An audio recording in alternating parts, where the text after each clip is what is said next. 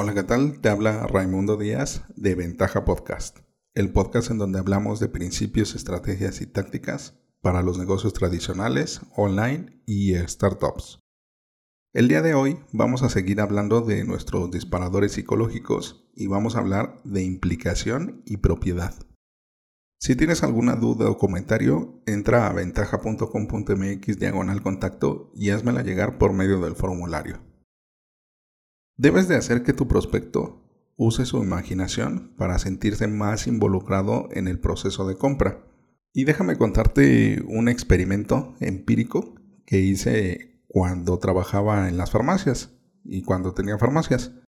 Lo que hacía, y se me hace súper curioso y es de esas cosas que no entiendo de la gente, es que hice mis pruebas. La hipótesis era la siguiente. ¿Qué porcentaje de gente compraba o no compraba si tocaba o no tocaba la medicina? Es decir, que yo les ofrecía la caja, o sea, se las pasaba para que la tocaran y la vieran, o de plano no. O sea, me pedían su medicamento y les decía, cuesta tanto, la quiere o no la quiere.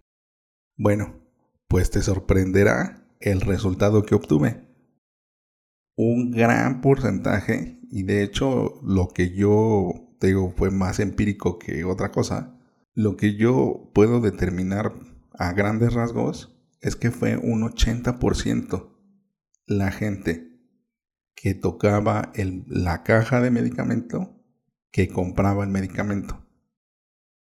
Cuando no lo tocaban, igual, de igual manera, el 80% no lo compraba y el 20% sí.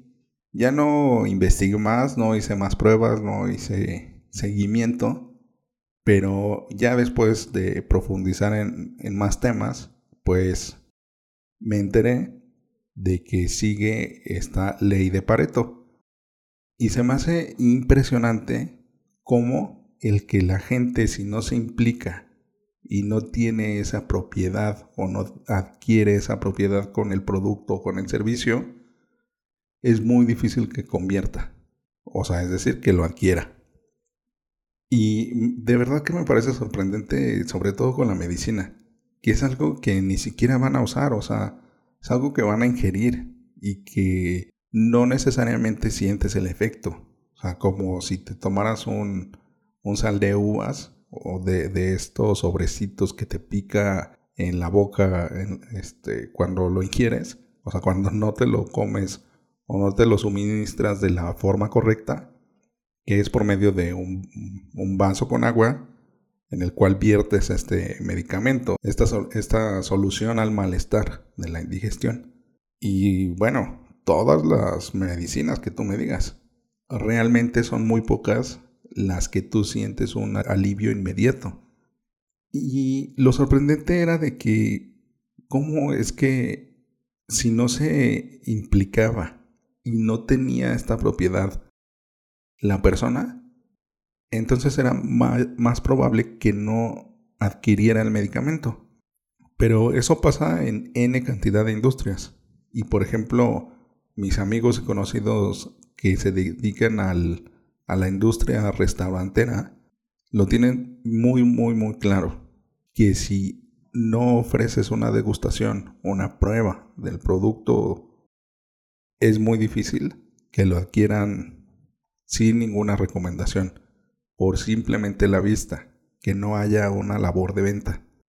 Y de igual forma en los automóviles. Hay estadísticas que ahorita no recuerdo, pero las pondré en las notas del episodio, del porcentaje de conversión de la gente que toma o no toma una prueba de manejo.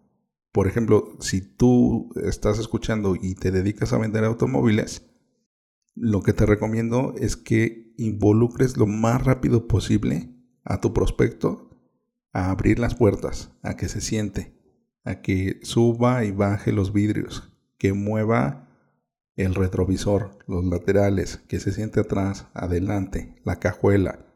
Es más que si se puede meter él mismo o ella misma a la cajuela, que lo haga, porque generas un mayor grado de implicación. Y lo más importante es tener una prueba de manejo. porque así la gente desarrolla un sentido de propiedad. Y esto es bien raro que lo ofrezca un vendedor de autos. Así que si estás escuchando y te dedicas a ello, es algo que debes de implementar lo más rápido posible. Pero igual pasa en los servicios. Por ejemplo, en la consultoría o en el diseño, en el desarrollo y en muchísimas más industrias, si, me lo permites decirlo así, más sofisticadas o que se requiere un mayor tiempo para la compra y la venta o la adquisición o el intercambio de este servicio, pasa lo mismo, que no se tiene esta propiedad y esta implicación. La pregunta aquí es, ¿cómo le haces, cómo le puedes hacer para que tu prospecto y tu cliente se implique y se haga propietario de tu solución?